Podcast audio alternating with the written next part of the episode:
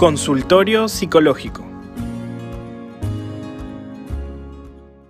Hola, hoy quería hablar con ustedes sobre la positividad, pero de repente la positividad cuando puede llegar a ser dañina o puede no ayudar mucho. Algunos llaman esto una positividad tóxica. ¿Y cuándo podemos caer en algo así? Es cuando de alguna manera la otra persona, ya puede ser nuestro familiar, amigo, hijo, hija, empieza a estar en un momento difícil y no conectamos con su emoción tal vez de tristeza o cólera, sino que le damos un mensaje tratando de ser positivos, pero que finalmente no ayuda, ¿no? Em, puede ser un ejemplo el em, haber chocado el auto y que claro, venga alguien y diga, bueno, al menos tienes salud, claro.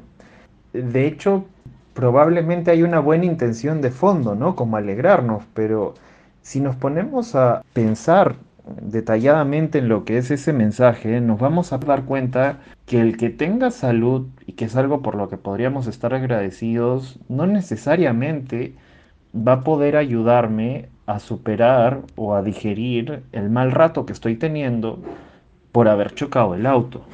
Y es este tipo de positividad el que a veces, por tener buenas intenciones, practicamos, pero que finalmente no ayudan. ¿Qué podemos hacer en momentos difíciles como este, ¿no? En el que de repente una persona está pasando por un mal momento y tal vez no encontramos la palabra adecuada o la frase adecuada que pueda ayudarlo a sobrepasar o sobreponerse a lo que está sucediendo. Lo primero aquí va a ser darnos cuenta cuando uno de estos mensajes está cayendo en una positividad que no ayuda. Frases que muchas veces hemos utilizado todos como todo saldrá bien o esto es todo cuestión de actitud, tú puedes o mire el lado positivo. Algunas veces podrían caer en un momento que tal vez no sea la mejor. ¿Qué podemos hacer entonces cuando está este momento tan difícil? Bueno, validar emocionalmente a la otra persona, validar esta emoción difícil que está teniendo y que de alguna manera tal vez corresponda a lo que está viviendo.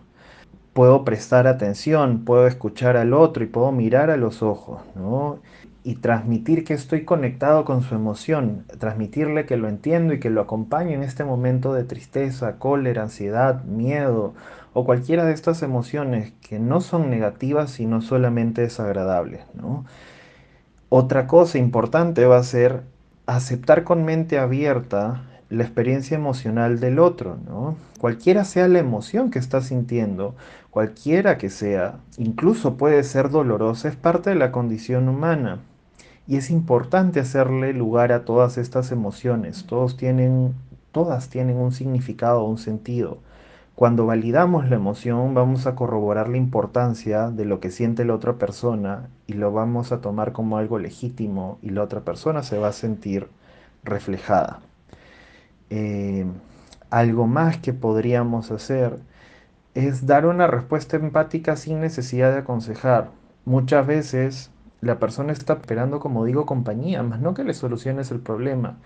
Entonces, frases como, hoy entiendo lo que estás pasando en este momento, o entiendo lo difícil que estás haciendo, o me imagino lo molesto que estás, o entiendo lo triste que estás, pueden ser mucho más válidas o mucho, o ayudar mucho más que una frase como todo va a estar bien, eh, y algo más que podríamos hacer es ofrecer compañía, eh, estar ahí, estar con la persona sin emitir juicios ni valoraciones en esos momentos, simplemente acompañarlos en el momento complicado que está pasando.